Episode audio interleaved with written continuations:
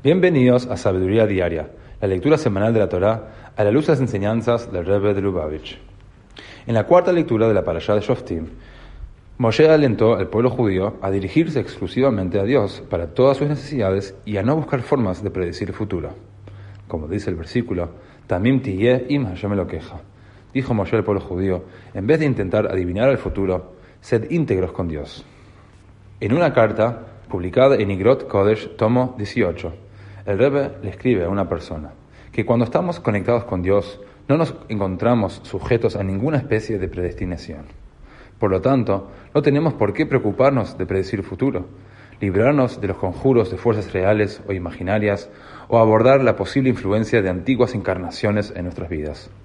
La forma más segura de garantizar la felicidad y éxito en la vida es dedicarse en forma absoluta a aprender lo que Dios espera de nosotros, estudiando su Torah, dirigir nuestras plegarias directamente a Él y cumplir con su voluntad.